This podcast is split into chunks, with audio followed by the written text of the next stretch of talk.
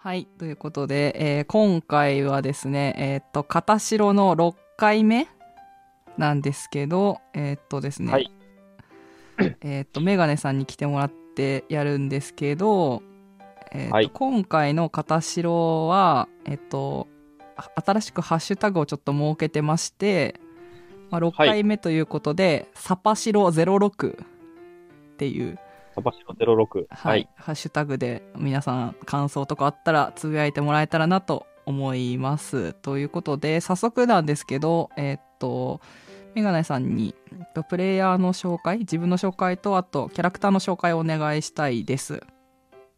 はい。はい、えー、プレイヤーのミッツィのメガネこと、メガネです。はい、今日はよろしくお願いいたします。お願いします。えーっと、サッパさんと、はいサ。ッパさんがキーパーでやるのは今回初なんで、ちょっと緊張はそしてますけどああ、そうですそうです、そうです。いや、私も緊張してるんです、実は。プレイヤーで、はい。あのーセッションはしましたけど、うーん、そうですね。ななんか不思議な感じで今。そっか。いや、大丈夫ですよ。ポンコツなんで、こちらは。今回作ってきたキャラクターは、えーはい大神よつくんというキャラクターで、はい。よいしょ。キャラクターめっちゃいろいろ書いてましたよね。そう、あの、7版だと、はいどこに、あの、その、はいはいはいはい。そういう特徴とかのやつ書けばいいかわかんなくて、とりあえず特徴のところにもろもろはい、そう書です、ね。き記したんですけど、すごい、もう、スクロールめっちゃしたもんな。まあ、あの今は、はい。えー、便利屋として、えーいろんな雑業をこなしています。うんうんえー便利屋筆調べという、えー店の、まあはい一応取締役でなるほど。働いております。その昔、ちょっと、とある繁華街でホストをしたい、していたんですけれども、はいえーそこでやりがいを感じられないまま 働いた時に、とあるお客さんと出会い。いまして、そのお客さんからちょっと、今の仕事をそんなに熱がないんだったら自分の好きなことやってみればっていう感じで、うん。やりたいことはこんなことじゃないんじゃないのって言われたことをきっかけに、おー。じゃあ自分でこういうことしてみようということで、便利屋を、まあそのうんポストのあった街で、繁華街で、ちょっとそこでいろんな、なんていうんですか？あの、厄介事とかをうん。こなしているっていう感じですね。なるほど。元ホストか。そりゃ顔いいよな。いや、もう顔がいいっていうので、はい。ホストしか思いつかなくて安直なんですけど。いや、いいですよ、すごく。ありがとうございます。何に、何にこんな喜んでんだって感じだけど。いいですねで。まあ、キャラクターは、あはいの、名前とかは、あの、大好きなゲームがあって、はいプレイステーション2で発売された狼っていうゲームの、はい。で、そのゲームがクローバースタジオっていう、あの、開発スタジオだったんで、あ、そうなんだ。に、狼四つ葉っていう名はい前をちょっとはいはいはい。え、解釈させていただいて、うん、狼ってあれですよね。あの、ふ、あ、そ、だから筆、あー、なるほど。はい、繋がったそうです。便利屋筆調べです。あー、わかりました、わかりました。あのゲームいいですよね。やったことはないけど。いや、もう全部、あの、ゲーム実況で見たんですよ。ああ、なるほど。すっごい面白くぜひて。プレイしてみてください。いやー、プレイしたいなーと思いつつね、まだやってないんですけど。やろうかな結構長いんですけど。うん、そうですよね。いや結構、あのゲーム自体もいろんな人の困りごとを、あうんうんうんうんの、助けてるような感じなので、まあ、言ったら便利屋みたいな確かに。ことしてるんで、うん。まあ合うかなと思う。へえー、あー、そういうことか。ちょっと。なるほど。いやー、このキャラクターは大事にしていきたい。お前がって感じ。ぜひぜひ。はい。はい。そんな感じでキャラクターの紹介よろしいでしょうかね。はい。はい。じゃあ、早速始まっていきますけど大丈夫ですか？もう、全、前情報なんもないんで、本当にどういうシナリオなのかも、はい。全くはい。情報ないはい。ので、そうですね楽しみにしてますが。はい。はい。じゃあ、早速始めていきましょはい。よろしくお願いいたします。う。よろしくお願いします。新クトゥルフ神話 TRPG、片白始めます。えー、っと、えーえーあなたは目が覚めると病室のベッドにいました。頭痛がひどい。体が思うように動かない。そこに一人の女性がやってきます。気がつかれたようですね。私は医者です。えーあなたは落雷にあって病院に運ばれてきましたが、覚えていますか？と声をかけてくるんですが、えー大神はここで、えーアイディアロールお願いします。アイディアロール。はい。はい。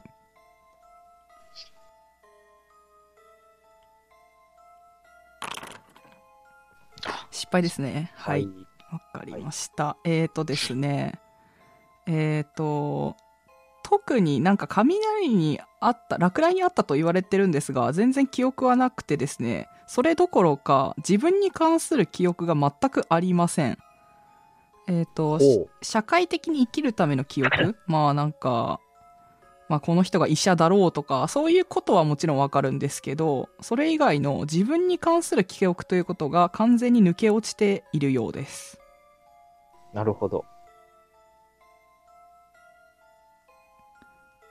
どうでしょうか？体調とかって、まあ、聞かれますが。体に痛みとかはないんですか？ねいや、もうめっちゃだるいっす。頭痛ひどくて、もう起き上がれないなぐらいの感じですね。ああ、ここは、病院なんでしょうか？ええそうです。落雷にあって、こちらに急患で運ばれてきました。覚えてないですか？落雷。俺、生きてるんすか？ええ私とお話ししてますから生きてますけどね。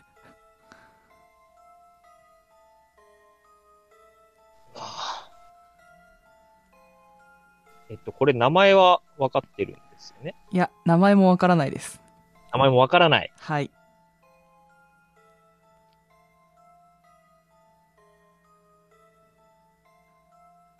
うん俺は、え？どうかされたんですか？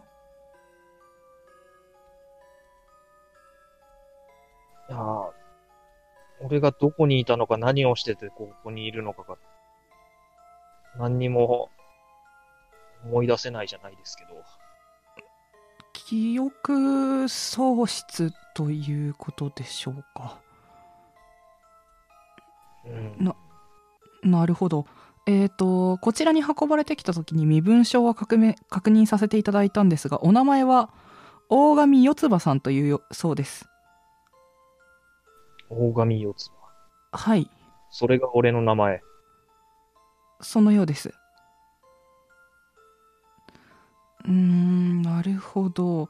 落雷による後遺症で一時的な記憶障害が起きているんですかね。うーん、検査が必要でしょう。体も、まあ、本調子ではないと思いますが、しばらくすれば動けるようになると思います。約束はできないですが、まあ、一時的、一時的なものだと思いますので、記憶もそのうち戻るでしょう。数日は様子を見た方がいいですね。3日間はここにいていただきたいです。3日。はい。でも考えていてもわかることじゃないし、そこはお医者さんに任せます。あ、はい。先生の名前は、ああ、すみません。私もしっかり名前を名乗らないといけませんよね。私の名前は高梨と言います。よろしくお願いします。高梨先生。はい。はい。とりあえず治療をありがとうございました。ああ、いえいえ。患者さんを治療するのが私の仕事ですから。雷に打たれたっていうんで、まええ。あ、助からないことの方が多いんじゃないかなって思っただけなんで。うん、まあ、運ばれてきたことを考えると、まあ、でも、そうですね。まあ、大神さんのこの調子ですから、きっとすぐに良くなると思います。あ、あとですね、あの、この部屋の手術室なんですけど、今、あの、申し訳ないんですが、病院のベッドが満床で、ここの部屋で過ごしてもらいたいんですが構いませんか？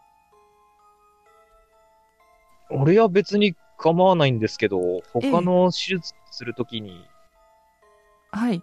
この部屋が使えないとまずいんじゃないんですか？手術室はまあ他にもありますからとりあえず大丈夫だと思います。3日間のうちはまあなんとかなるかなと。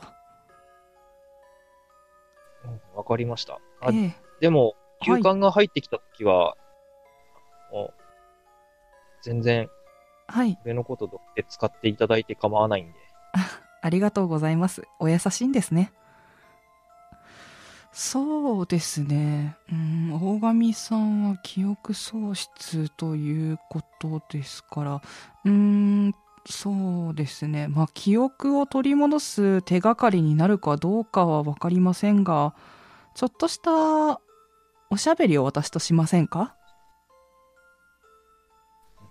他にすることもないですし、俺はそれで、ええありがとうございます大神さんは囚人のジレンマというのをご存知ですか？いやー、初めて聞きます。なるほど。じゃあ少し説明させてもらいますね。囚人のジレンマとはゲーム理論の一つです。共犯を働いたとみられる2人が黙秘もしくは自白をするというものです。この表を見ていただきたいんですが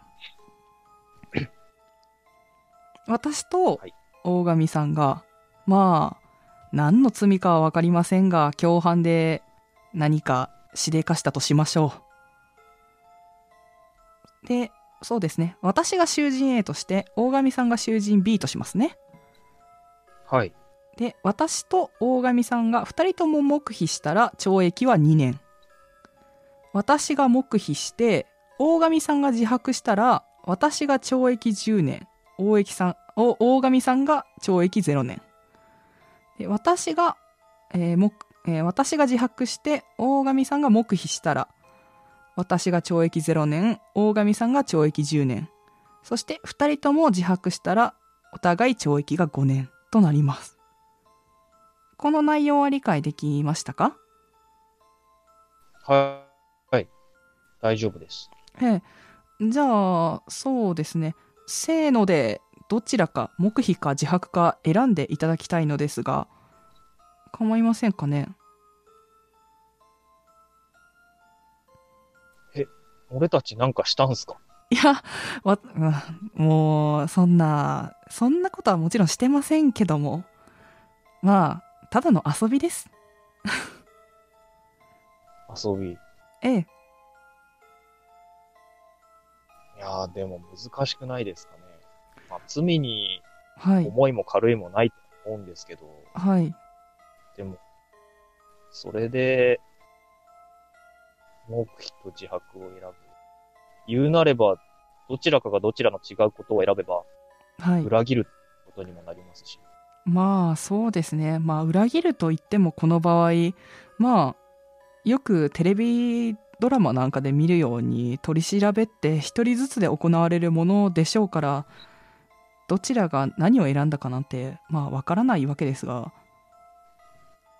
どちらに口や口裏を合わせておこうとかそういう話もしていないとまあ仮定して考えていただければと思いますね。うん。答えが決まったら教えてください私はもう決まっていますから俺も決まりました。はいじゃあせーので同時に言うってことでいいですかね？はい。はいじゃあいきますよせーの自白自白。なるほど大神さんも自白私も自白だったので、お互い懲役は5年ですね。大神さんはどうして自白を選んだんですか？うん。これを選ぶということは、はい。やったことが第三者に問われているということを考えました。ほう。その時に、俺は隠していることは自分では嫌だったので、ふんふんふんふん。ああ、その共犯した相手には悪いんですけれど、はい。なるほど。指導せないんだったら俺は、ええ。じゃあするがいいのかなと思いました。なるほど。まあ確かに、まあどうでしょう。罪を認めてというのかあれですが、うーん。先ほどの手術室の件もありますが、大神さんはとても誠実な方なのかもしれませんね。うん、そうありたいって、どこかで思っているだけかもしれませんけど。なるほど。まあでも、そうありたいと思って、そういう気持ちで過ごしているんだったら、きっとそうなれるんじゃないですかね。あ、す、すみません、私。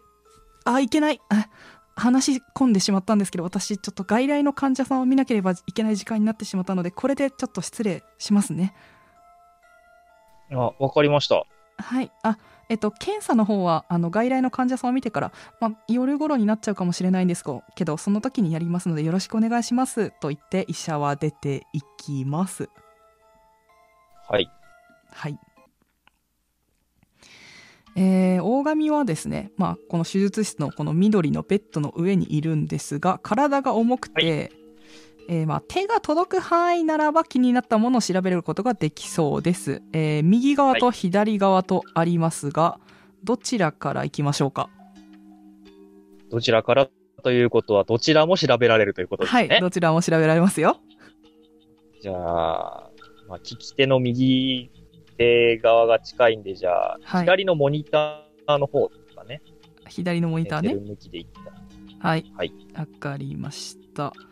えーっと、じゃあ、左側ですね。えっと、マウスカーソル合わせてもらうと、あ、マウスカーソルないか。あります？あスマホなんで、これ、あ、じゃあ読み上げて、直せば読みえるのかな？これっあ、直しすれば、あ、本当ですか？見えますか？よかった。じゃあ、読んでいきますね。えーベッドサイドモニター。えーベッドのそばには患者の心拍数や血圧などの異常を教えてくれる装置がある。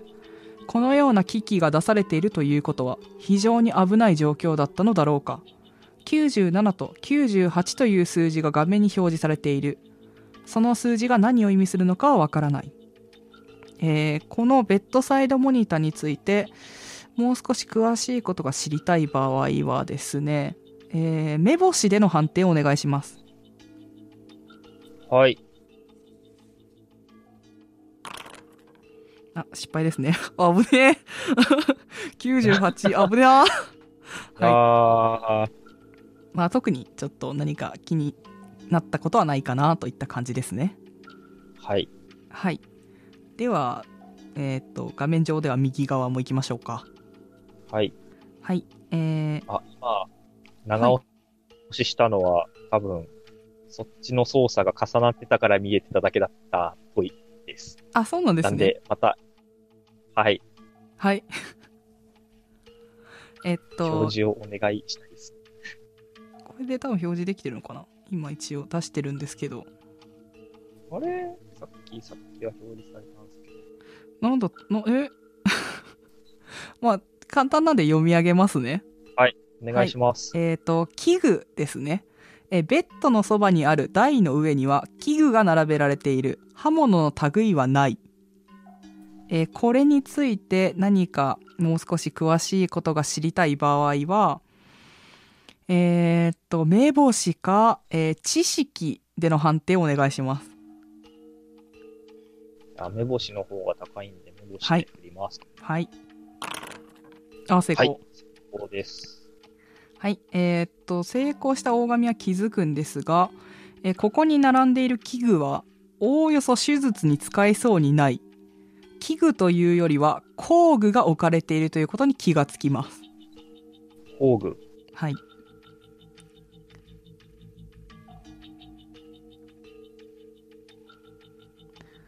まあそんな感じですかね。はい。はい。工具えーで、えーそのような感じでもうなんかこの部屋なんだよとこう、まあ、チラッチラして見ているとですね、えー隣の部屋から声が聞こえてきます。だ、はい。誰かいるの？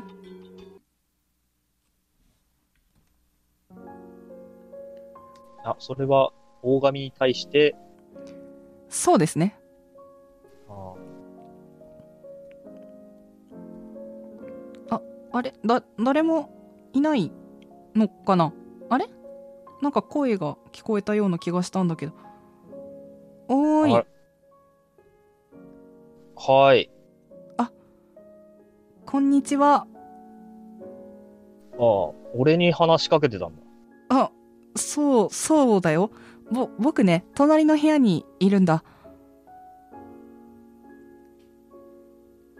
隣の部屋も、手術室なのか？しゅ、え？手術室なの？その部屋って。うん。俺は、落雷で、の事故にあって、ここで手術をされて、うん。で、今、病室が埋まってるからここにいてくれって言われてる患者なんだけどさ。そ、そうなんだ。ら、落雷？大丈夫なの？まあ、生きてるから大丈夫らしい。そう、そうなんだ。そそれは大変だったね。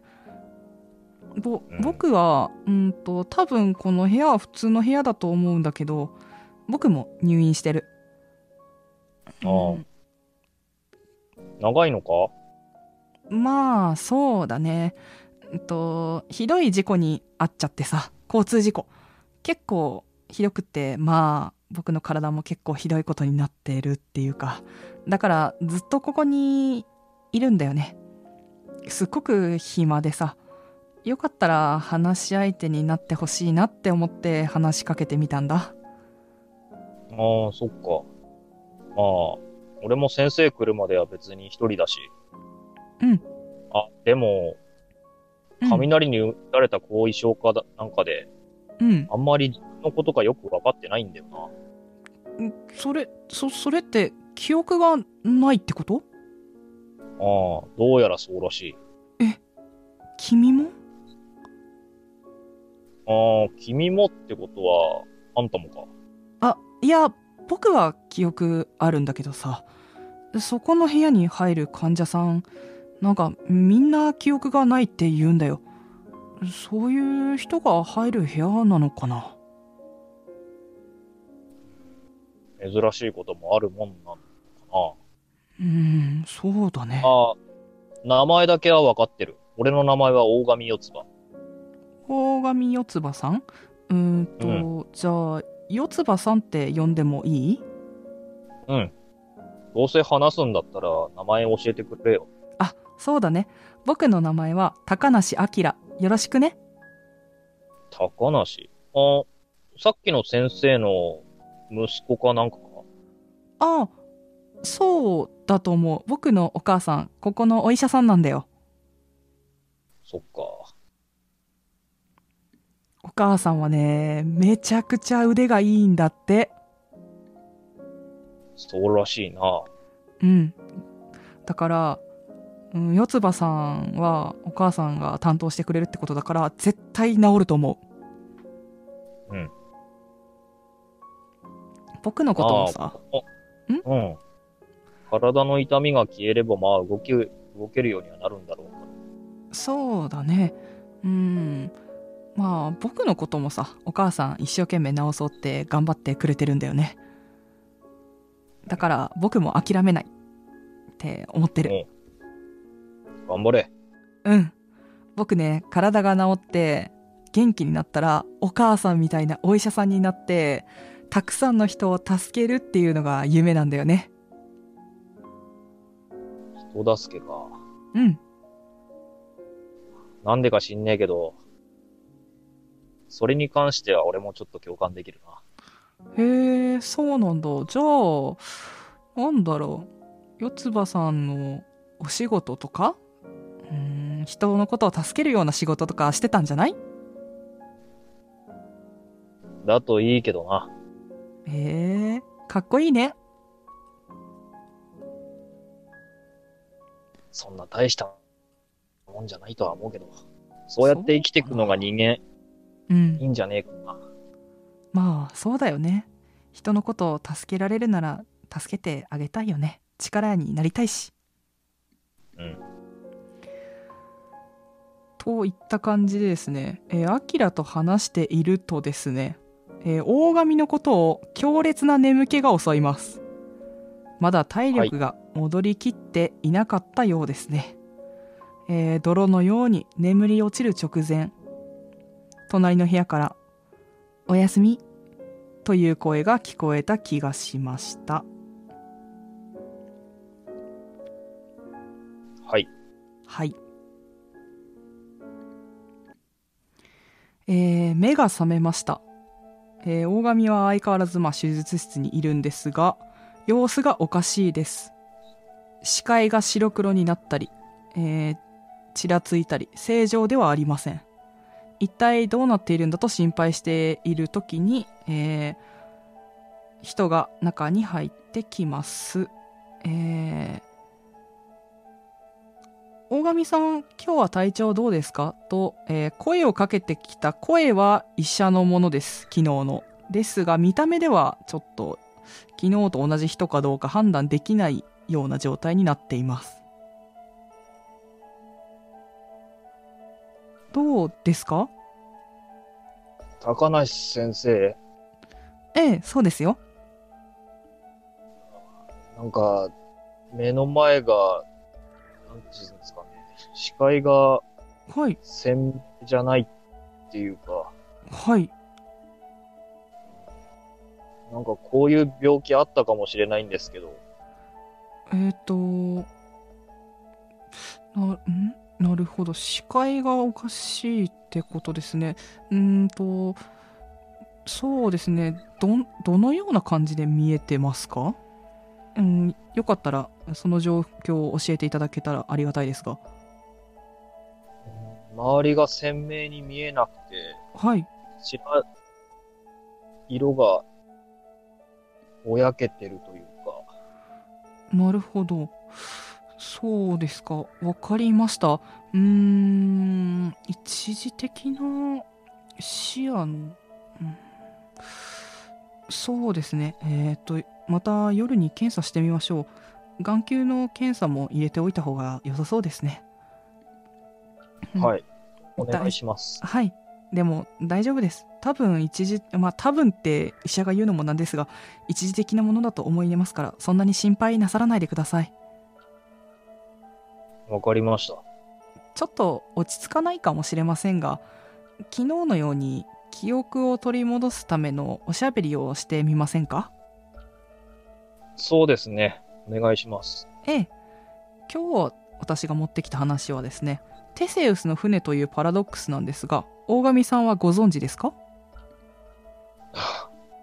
すみません。額がないもんで。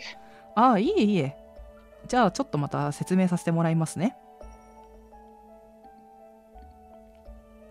えーテセウスが乗っていた船、まあ、テセウスという人が、まあ、昔いてですねその人がまあ乗っていた船なんですけれどもそれが、まあえーと船なので、まあ、パーツがどんどん劣化していったり時間が経つと劣化していったりとかするわけですが古いパーツを徐々に置き換えられていったとしますね。で、えー、全てのパーツが置き換えられた時にその船は、えーテ同じテセウスの船と言えるかどうかというパラドックスです。この内容については理解していただけましたかね？はい。えー、じゃあ大神さんはこれは同じテセウスの船と言えると思いますか？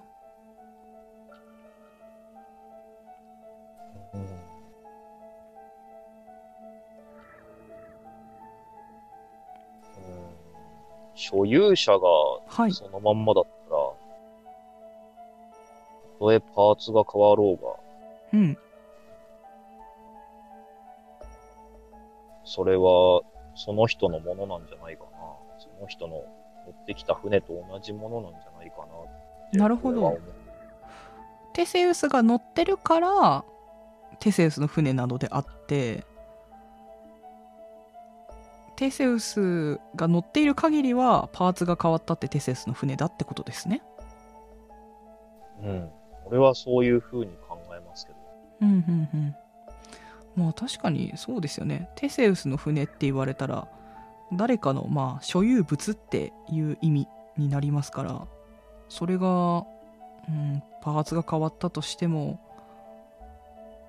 実際には周りの人から見てもテセウスから見てもまあテセウスから見たら自分の船でしょうけど周りの人から見たらテセウスが所有している船であることには変わりないですもんね。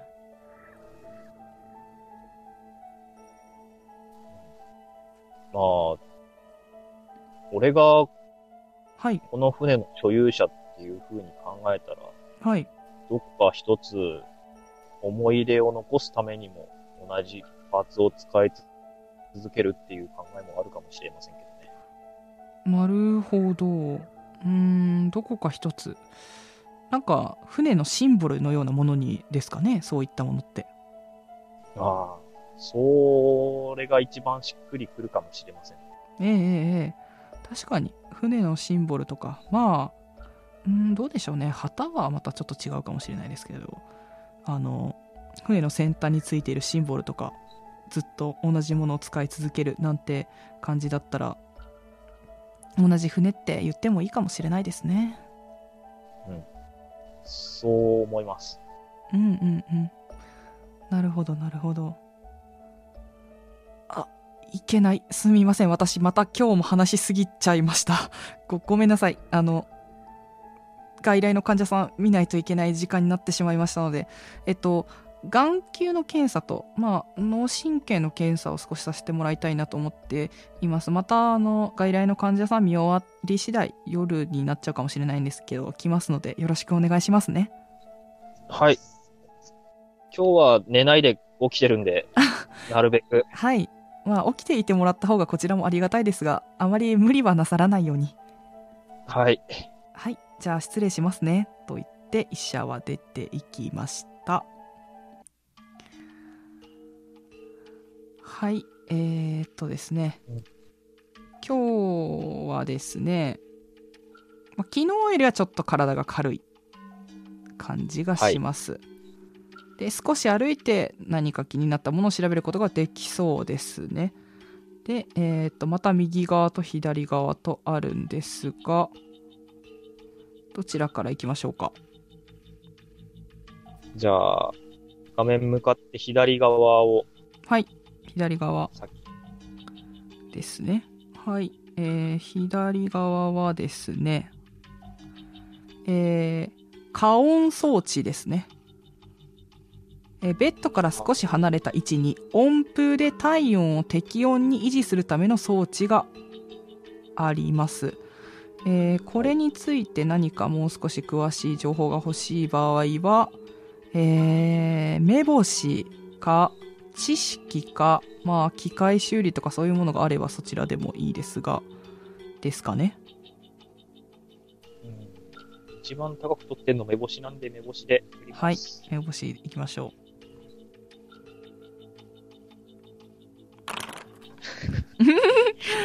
おーなんか振るわないですね、今日は。えー 今日は全然ダイスの女神がそっぽ向いてますね。はい。ということで、まあ、加温装置、なんか、まあ、風が出てるなーぐらいのことしか、まあ、わからないですかね。はい。では、右側も行きましょうか。はい。これそうだな。えーっと、右側はですね、資料ですね。少し歩いた先にある棚には以下のような患者の名簿と思わしき資料が収められています。で、えーっとですね、3列あってですね、一番左側に名前が書いてあって、真ん中の列に適正率1。で、右側の一番右側の列に適正率2と書いてあって、まあ、名前が連なっているのの横にこうパーセンテージが書いてあるような資料が置いてあります。はい。はい。えーこれについて何かもう少し詳しいことを調べたい場合は、えー目星か図書館での判定をお願いします。じゃあ、目星で。はい。ますはい。おー、すごい。素晴らしい。エクストリームですね。ね。エクストリームですね。はい。ということでですね、えーっとですね、大神は資料を見ているときに気づくんですが、えー次のページに、両方の適性を持った人間が見つからない。引き続き患者から高い適性率を持った人間を探すという走り書きがあるのを確認しました。はい。はい。えー、っと、このような感じで、えーまあ、調べているとですね、えー隣の部屋からまた声が聞こえてきます。よつばさん、こんにちは。調子、どう？ああ。高梨くん、くん？うん、そうだよえ。っと、ああ、くん、高梨くん。うん。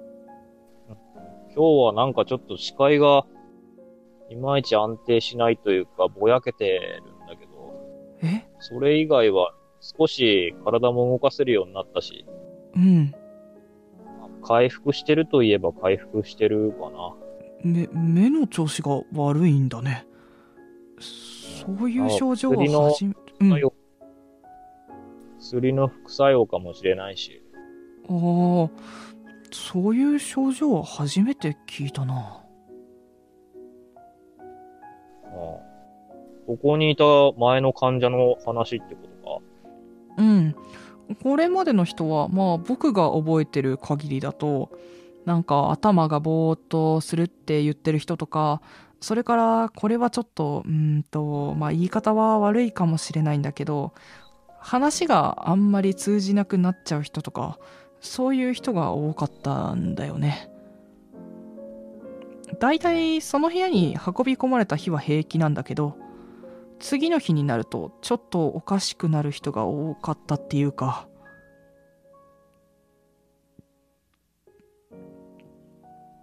まあ、理由は何にしろ、うん。それが、これにとっては視界に出てるっていうことなのかな。そうなのかもしれないね。四つ葉さんがさなんか前の人たちみたいに話せなくなっちゃうんじゃないかなって結構怖かったんだけどこんな風に話せてすごいホッとしてる。うん。まあ、昨日は、うん。気づいたら寝てた感じだったからな。夜先生が診察に来るって来てたの、言ってたのに、うん。眠りこけちまったからよ。そうなんだ。まあ。先生と、うんあの、高梨くんとの話、ちょっと聞きたかったんだけど、それも聞けずじまいだったから。おーそうだね。まあお母さん忙しいみたいだから、うん、すごい遅い時間とかに来たんじゃない？わかんないけど。うん、そっか。うん。ああのさ。なんだい？昨日さ僕交通事故に遭ったって言ったじゃん。うん。あの時言えなかったんだけど実は目が見えないんだよね。それにそうなうん。事故で体も動かせない。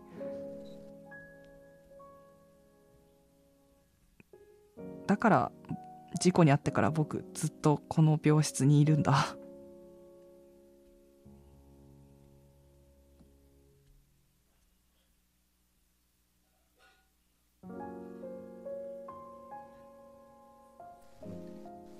なんて声かけていいかわからねえけど、大変だったな。うん。あでも諦めてないから僕。自分が治るってこと信じてるし。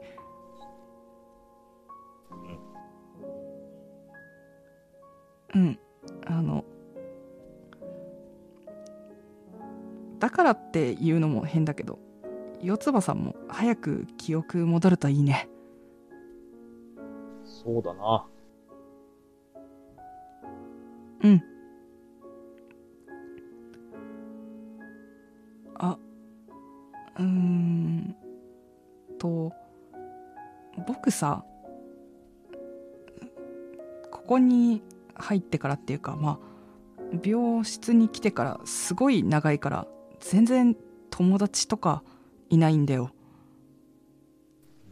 ああ、そういや、高梨くんって、うん。年齢で言ったらいくつなんだ？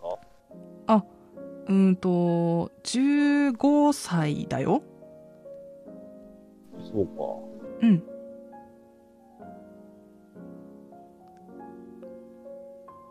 本当は高校に入ったぐらいとかなのかな。うん。全然学校も行けてないんだよね。動けないし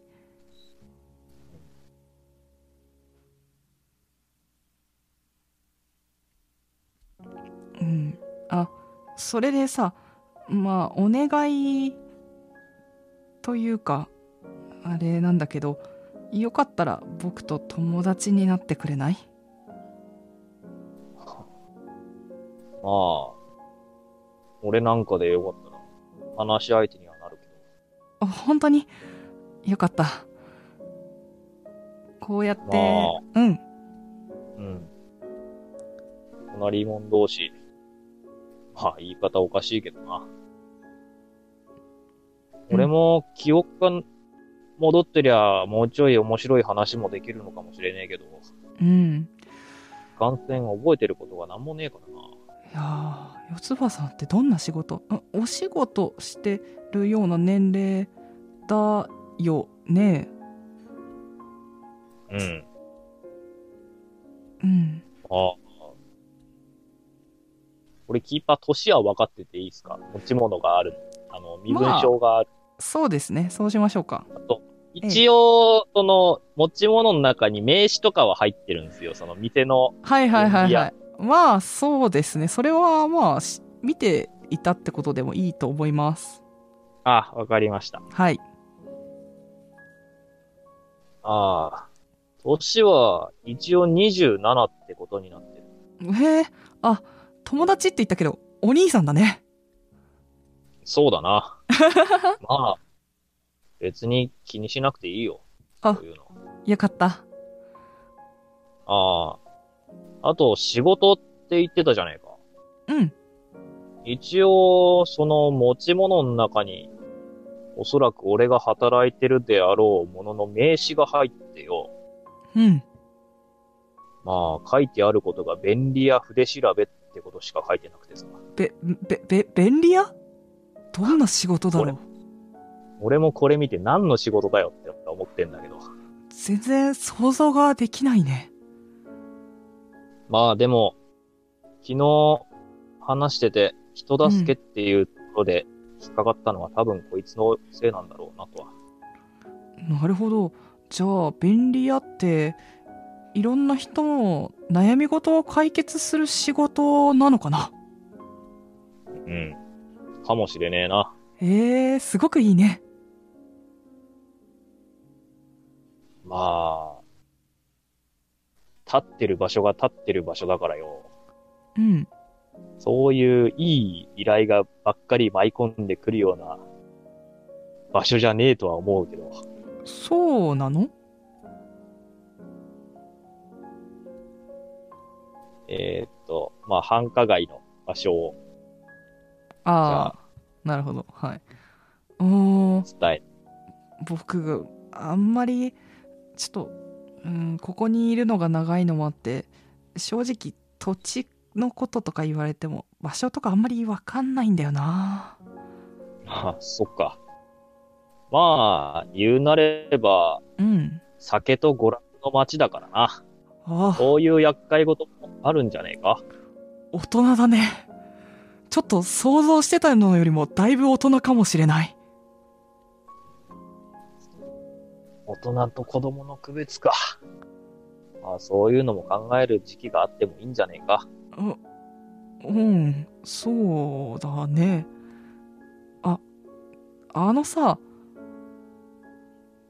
もしもよかったら僕が元気になってで四つ葉さんも元気になったら四つ葉さんのうーんと会社？会社なのかな？にうん。行ってもいい？こういうことになる。おう。遊びに来いよ。本当に？約束だよ依頼の方も待ってるけどな。依頼か僕に困りごとがあったら四つ葉さんにお願いするんだけどな。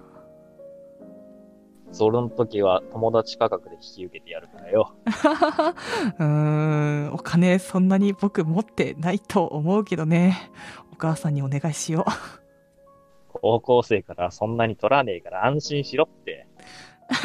そうだよね。うんでも元気になったらバイトとかそういうのもしてみたいなおう、いいじゃねえか。その時は俺が雇ってやるよ。本当に？へえでもなんかやばい仕事は僕できないよ お母さんに怒られちゃうよそこは俺が、そこは俺がちゃんと割り振るから大丈夫だって。そうだよね、まあ、一応、取締役って書いてあるから、俺がここの店主ってことにはなるんだろえう。社長なの？かっこいいじゃんああ27歳で社長って書いてあるから、ええこの会社大丈夫なのかって思ってるけどよ。いやめちゃくちゃすごいじゃんそうなんだねとまあルンルンで結構ルンルンで話してるんですけどはい。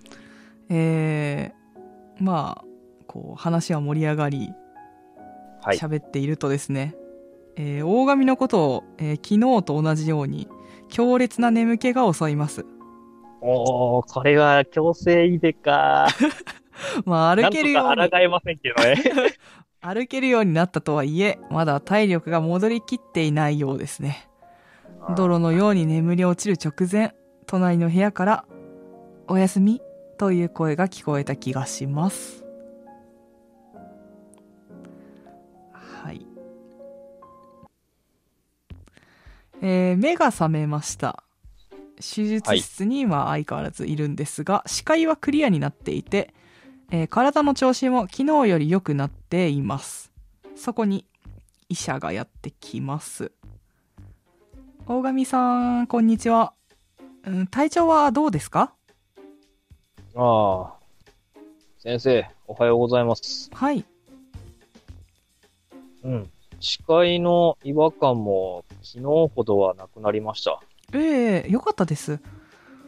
一時的なショックのようなもので視界が悪くなっていただけかもしれませんね。検査をしましたが特にあまりおあまあ異常は見られませんでしたね。ああ、そうですか。ええ。でも、雷に打たれて手術して、こんなに早く回復するもんなんですか？まあ、うん、そうですね。雷に打たれたと言ってもまあうーんまあ何と言うんでしょう打ちどころというか、まあ、その雷の威力とかによってもまあと回復が早い方はもちろんいらっしゃいますね。そういうもんなんですね。ええまあ最悪もちろん命を落としてしまう方もいますけども。そうだ、昨日も思ったんですけど、ええ。夜先生が来る前に、はい。また昨日も寝ちまったみたいで、ああま隣のあはい。部屋にいるお子さんとはい。ちょっと話してて、ええええ。大変ですね。ああそうですね。随分アキラと仲良くしてくださってるんですね。ありがとうございます。まちなみに、あはい。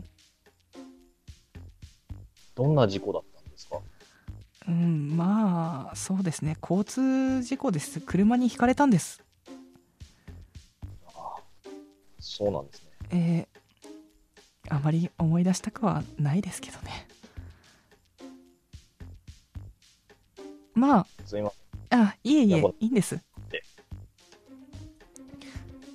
うーんなるほど。まあ大神さんの体調はどんどん良くなっていってるってことですからあとは記憶を戻すだけですね。何か思い出したこととかそういったことはありますか？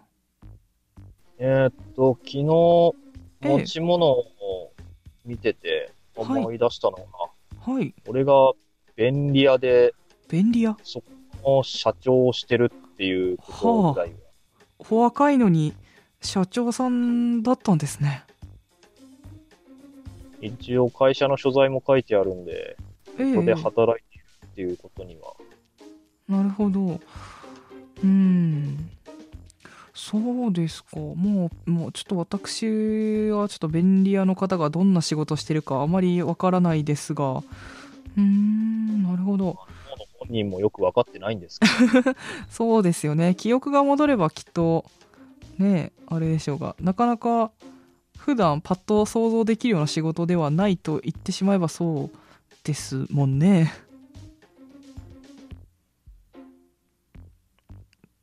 まあ、そうですね。早く記憶が治るように、まあ、私も手伝えたらなと思うんですが、今日も何か記憶を取り戻すための、うん、まあ、おしゃべりというか、手がかりになればと思うようなお話をさせていただいてもいいですか？はい、お願いします。はい。今日持ってきた話は、ちょっと物騒な話になってしまうんですけれども、えー大神さんは臓器くじという思考実験はご存知ですか？臓器くじ。はい。臓器っていうのは、あの臓器の内臓の臓器ってことですか？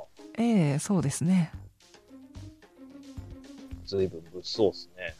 はい。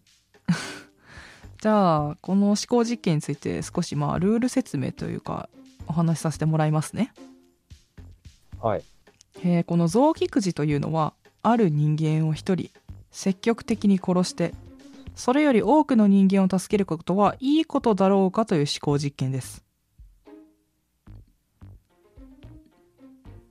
えー、とこの思考実験はですね次のようなルールで行われます。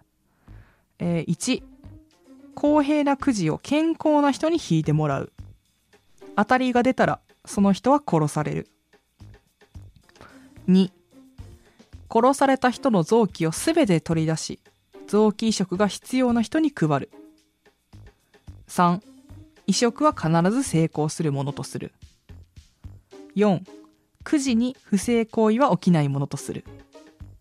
5人を殺す以外に臓器は得られないものとする。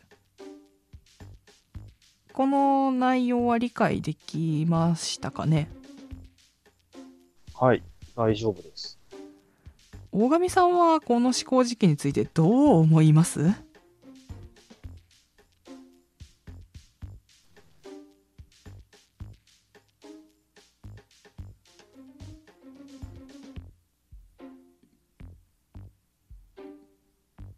かなか判断が難しいですね。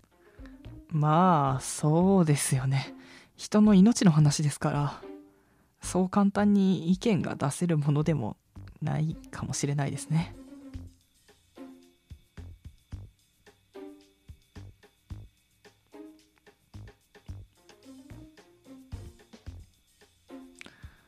そうですね。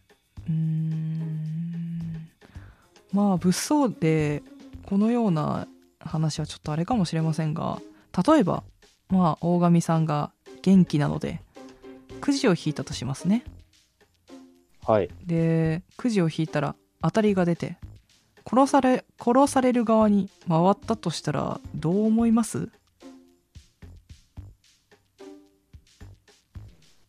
まあでも、くじを引く意思があるっていうことは、ええそのルールを理解した上で引いているとは思うので、もし俺が選ばれたのであれば、はい。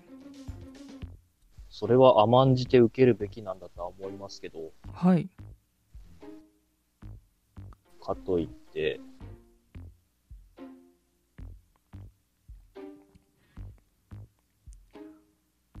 俺がこの、その状況になった時に、果たしてそれをちゃんと受け入れられるかどうかは、はい頭で分かっていても心が理解できないかもしれないです。確かにそうですねそもそもこのくじを引くか引かないかって話になってくるかもしれないですねうん。もちろん、はい俺もやっぱり、生きてはいたいです。はいけど、このケースになって、もし俺がそこのくじを引く一人になっていたとしたら、はい。そして当たりを引いたとしたら、はい。それがまあ受け入れることにはなるんでしょう。なるほど。そうなですね。かなかジレンマがええありますね。うん。確かに。簡単に決められるようなことじゃないですよね。うん。じゃあ、逆にですよ。大神さんが、はいまあ、大病で、どこかの臓器がを患っていて、移植が必要で、移植してもらう側に回ったとしたら、どうでしょう？はい。自分が移植され移植を受けるためには誰かが死ぬ。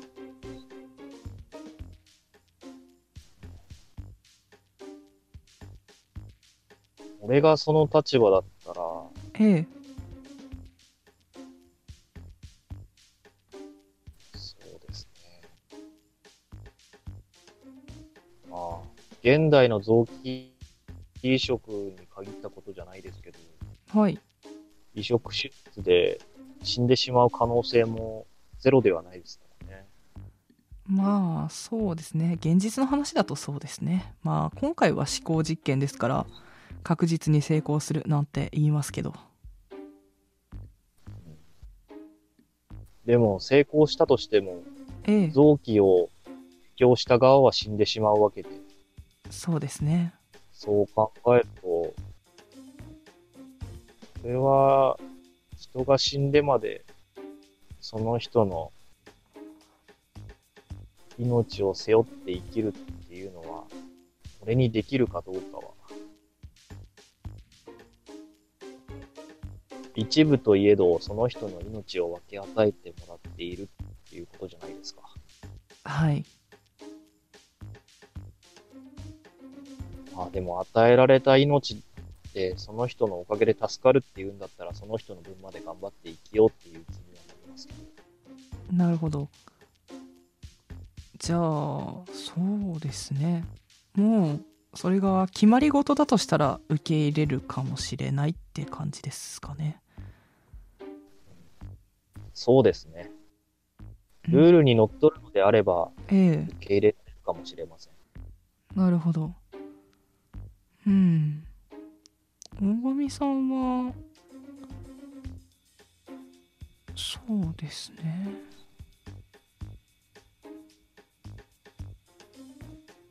なかなか答えが出しづらい質問ばかりするんですね、先生。え？いや、まあ、そりゃあ、と言いますか、あの、大神さんの考えを聞いて、大神さんがどういう考えをする人間なのかってことが分かったら、何か記憶を取り戻す手がかりになるかなと思って話は提示していますから。なるほど。ええ。これがどんな人間か分かりましたか？うーん、まあ、初めも言いましたけど、誠実な人間であることに変わりはないですよね。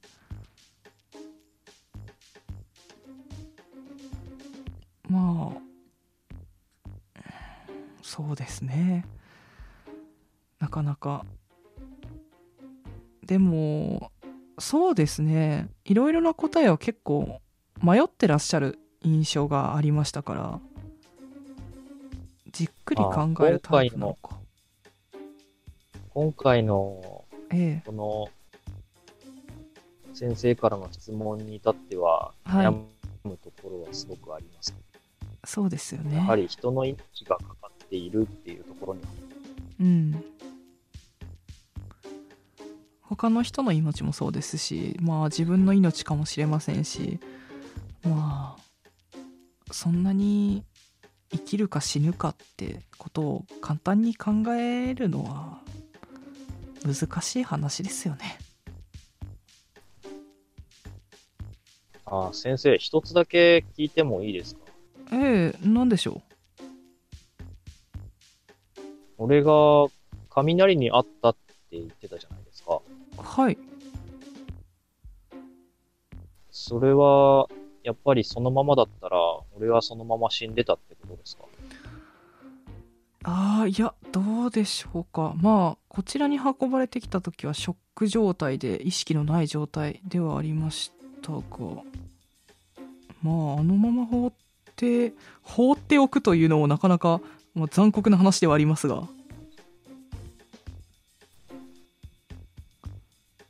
そうですね。どういう状態で俺が運ばれてきたのかが、ちょっと知りたかっただけなんで。ああ、なるほど。そうですね。まあ、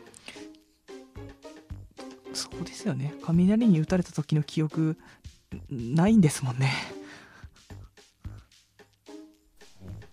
まあ、もしこの仕事をしていたっていう上で、はい。何か仕事途中だったらなっていうことをふと思ってしまっただけなんで、ああ、なるほど。それはちょっと私には分かりかねますね。そうですよね。すみません。いえいえ。あ、すみません。私、今日もまた外来の患者さんを見なければいけないので、ここでそろそろ失礼したいなと思うんですが、はい。俺からも聞きたいことは、もええう特にないんええ、えっ、と、明日には退院です。まあ、記憶も、まあ、時間をかけてにはなるかもしれませんが、きっと戻ると思います。心配しないでください。退院の手続きについてはまた明日、えーこちらに来てお話しさせてもらいますね。わかりました。はい。じゃあ、失礼します。と言って、医者はいなくなりました。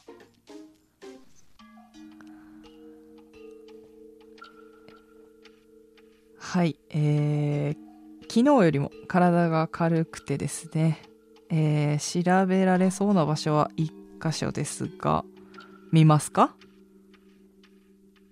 まあ、見ないと動かないですからね。はい。えーっと、隣の部屋に続いている扉です。えー今の状態、えー体の調子なら、えー扉を開けて、えー隣にいるあの子に会いに行くことができるでしょう。大神はどうしますか？う。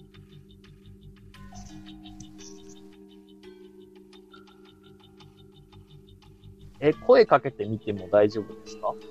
あはい、どうぞ。ぜひ。ノーくんだな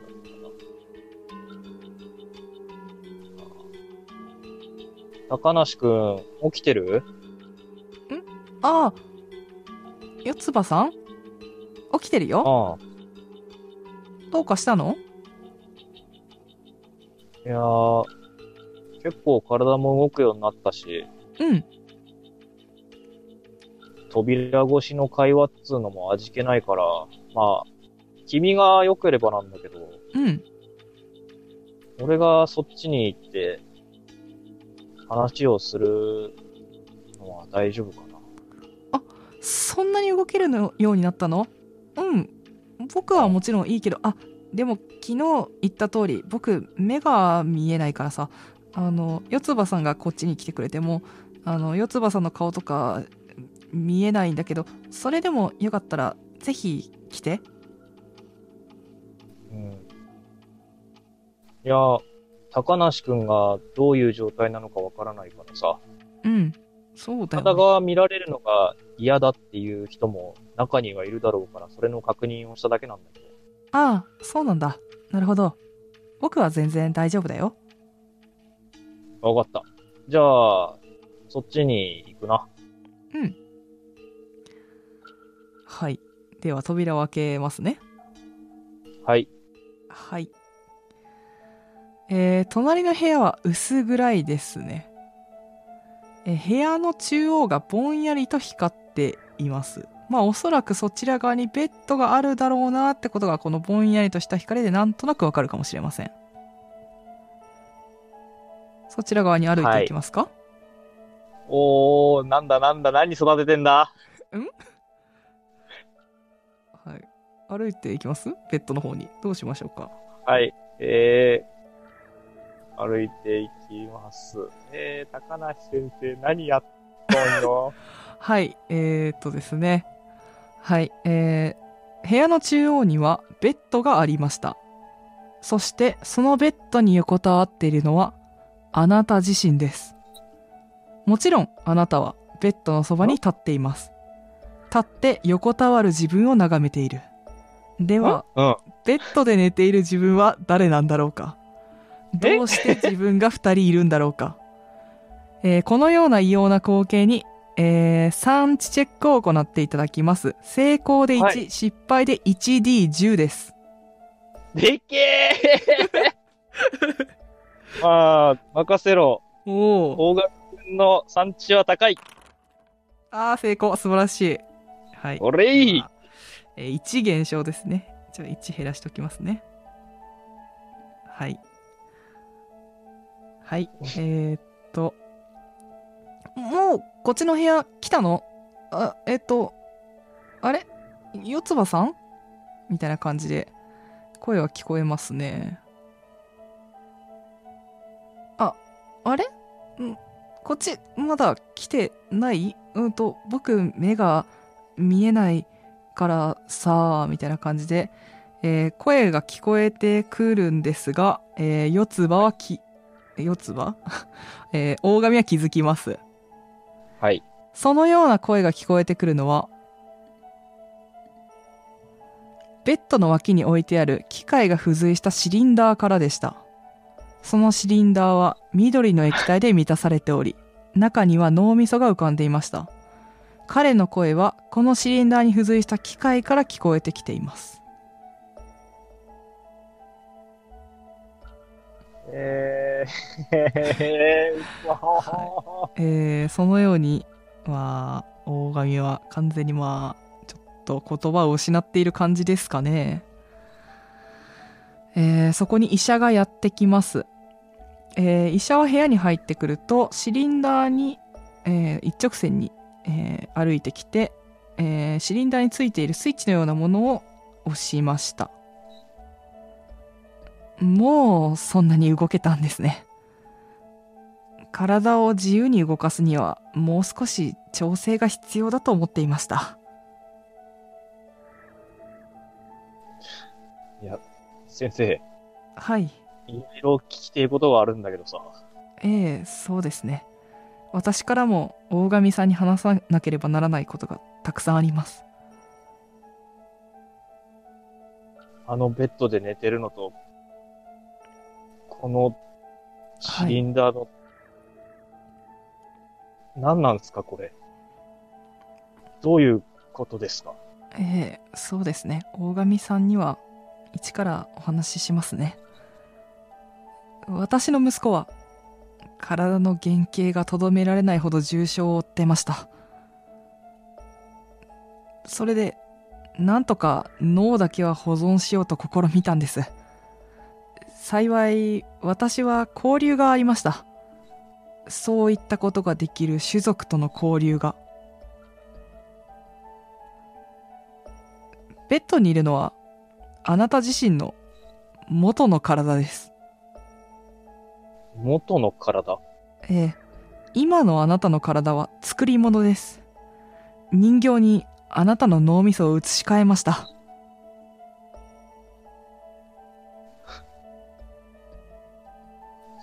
そうなんですか。ええ、この子は、人形にはうまく接続できなかったんです。機械に移し替えるには時間が経ちすぎていたようで、うまく順応できませんでした。でもあなたの体なら、適正率98%のあなたの体なら、きっとこの子に馴染んでくれる。そして、その人形の体も、あなたに馴染んでるでしょ？う。ちょっと調整は必要でしたが、適正率は97%でしたから。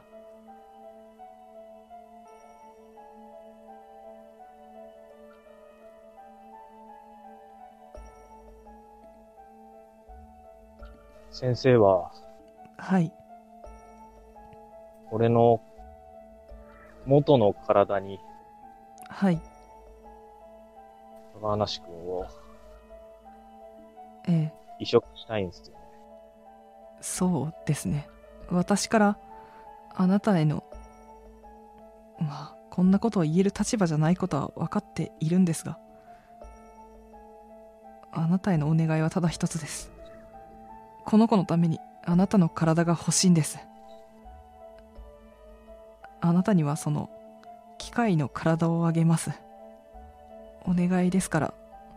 あなたの体を譲ってくれませんか？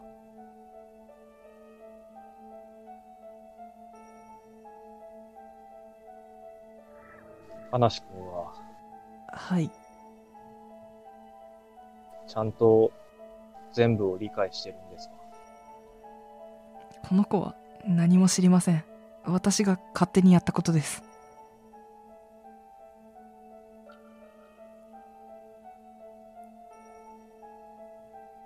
俺が何か言える立場じゃないのは分かってます。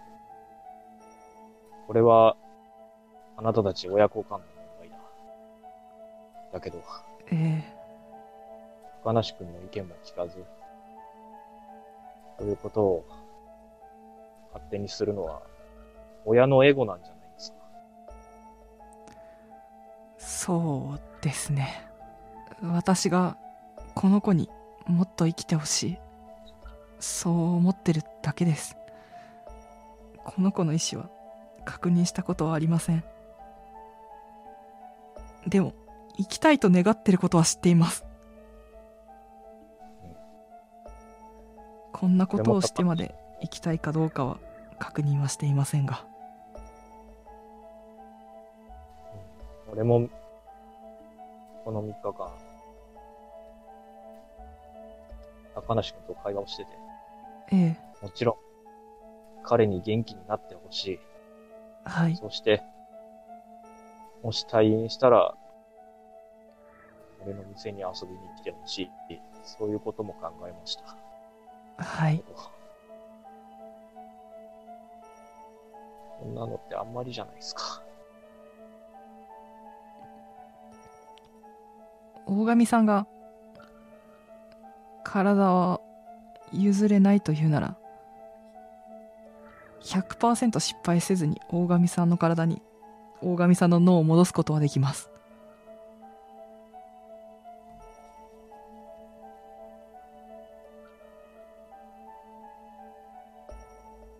先生、はい。俺のこの体は、はい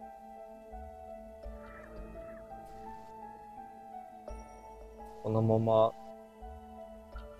ずっと、外見も変わらずこのまま生きていくっていうことになるんですか？そうですね。まあ奴らの技術は完璧です。その体を使うことで直ちに支障が出ることはないでしょう。ただこのような適正率で適合できた人は初めてです。だからどうなるか正直保証はできません。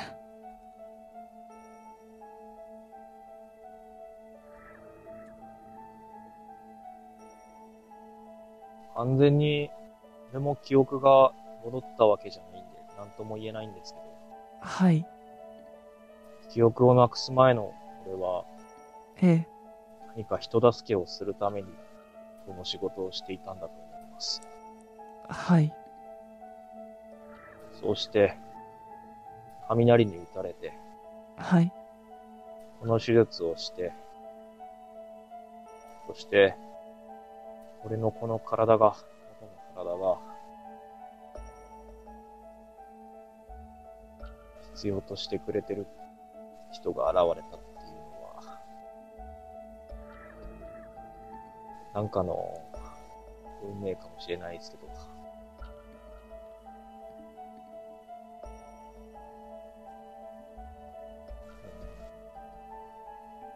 でもやっぱり、命張るって考えると、はい。頭ではかかって、かかってても、やっぱ心じゃ、理解できないところがあるんですよ。そうですよね。臓器育児の時も随分並ん悩んでらっしゃいましたもんね。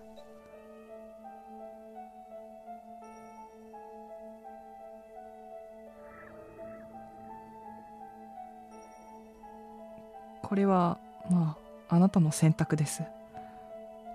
私はそれにとやかく言うことはありません。この子のために体を譲ってくれるか自分の体を取り戻したいか教えてください。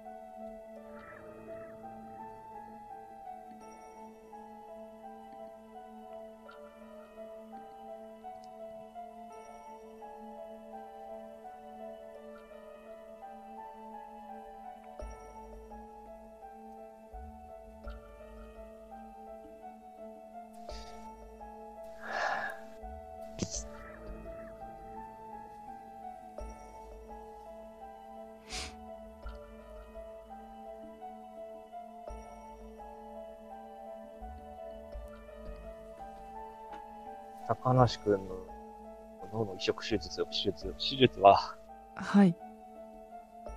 成功するのは、失敗はないんですか？それは私が必ず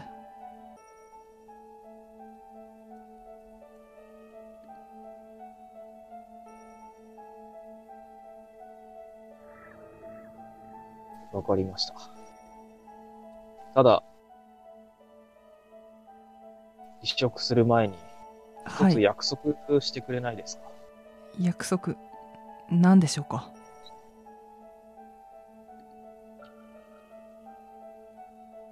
高梨くんのい意思をはい。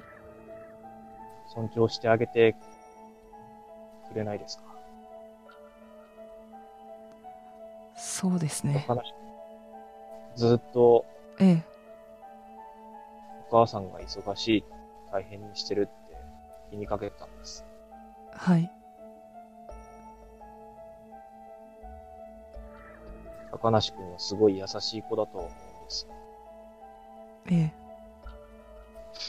短い時間でしか会話は交わしてないですけど、はい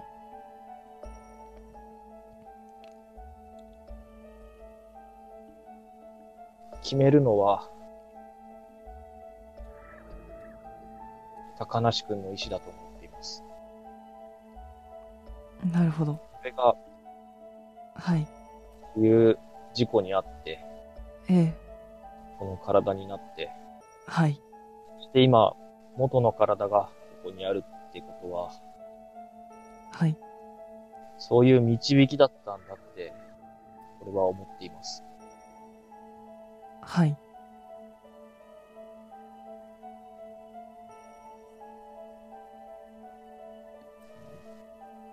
機械の体でもここまで動けるっていうんだったら、ええ。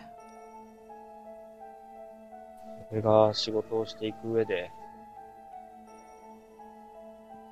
問題はないと思います。はい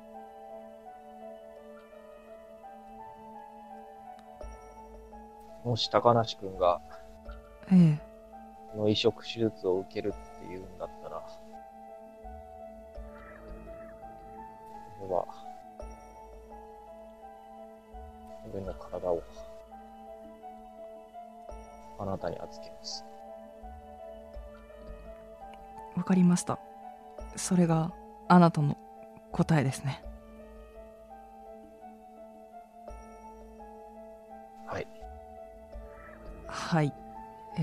そのような返事をしたところで、えー大神の視界が暗転しました。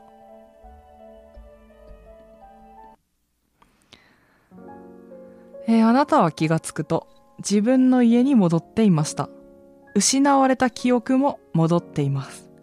病院での出来事も覚えています。あれは夢だったのか現実だったのか。えーふと、えーよく見るとわかることなんですが体のある一部分が他の部分とは違う色になっていることに気がつきます。果たしてその体は本物なのか偽物なのかそれがはっきりするのはもう少し後のことだろう、えー最後にですね大神から言葉をいただいて、えー、片白終わりにしていきたいんですが、いかがでしょうか？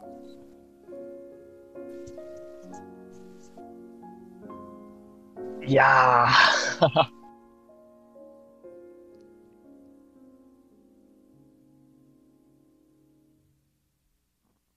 大神からの言葉っすもんね。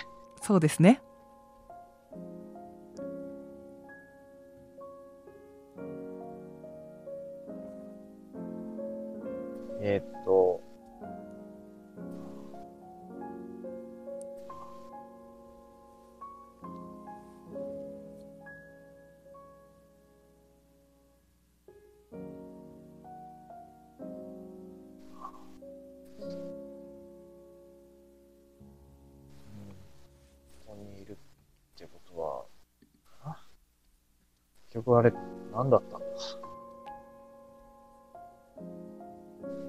でも、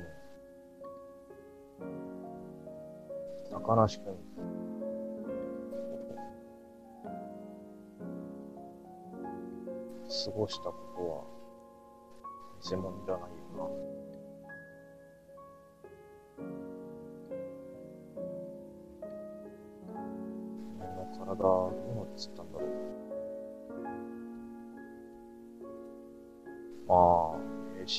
置いたし、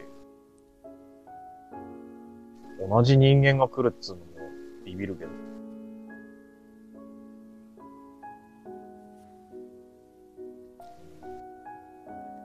まあ、その時は店番でも頼むか。まあ、とりあえず、違和感が出るまでは仕事でもしてみっか。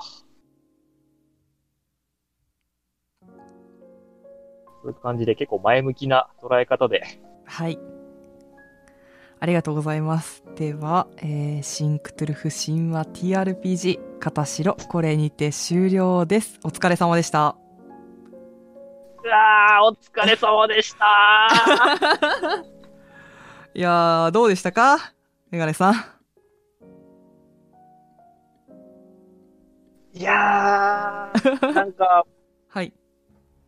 うーん、工具が出た時に、はい。なんか、どっかしら、機械になってんのかなとか思ってはいたんすけど、はい。はい。アキラくんがさ、はい。あんな状態ってさ、はい。ちょっとあの、目に包帯して、寝たきりぐらいで考えるじゃないですか。そうですね。そうですよ何ね。脳みそって。いや、そうですね。あの、こう、状態になった、その、アキラを見た時の反応は最も良かったですね。はい。いや、他の人の反応が見たい。いや、ぜひ、録画で見てください、それは。あーいや、もうちょっとでも活かせたな名刺とか、うん。見られ、見つけてたんで、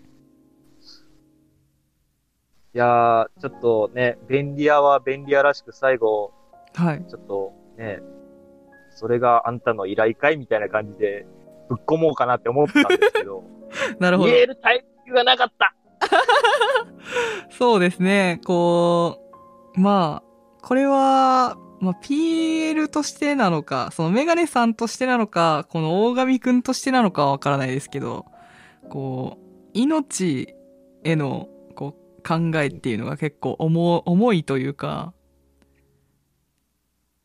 そういうのを、なんかまあ印象としては受けたので、選択は、ねうん。ちょっと、うん。メガネの部分もちょっと乗せすぎちゃったところがあったんで、いやいやいや、これは本当に、だから、実際、そうですね。本当だから、まあ、キャラクターなんですけど、その実際にロールしてくれてる人の心がすごく乗るようなシナリオなんですよ。いやー、もう、ディズムさん、えぐいこと考えるわ、ほんと。いや、本当にそうなんです。はい。といったいやでも感じで。はい。とりあえず、これでね、やっと肩の荷が降りたんでプレイしたっていうことで、そうですね。他の人のね、あの、はい。ぜひ。リプレイをようやっと見られるんで、はい。マジかと思いながらぜひ見てください。はい。えでは、ええ。これ、いたんすか？あの、移植しないで出る人って。はい。いましたよ。えっと、カッパ城で、あ、マジっすか？いたんすか？うわいましたよ。ーと、それも楽しみにします。へえ。ぜひ見てください。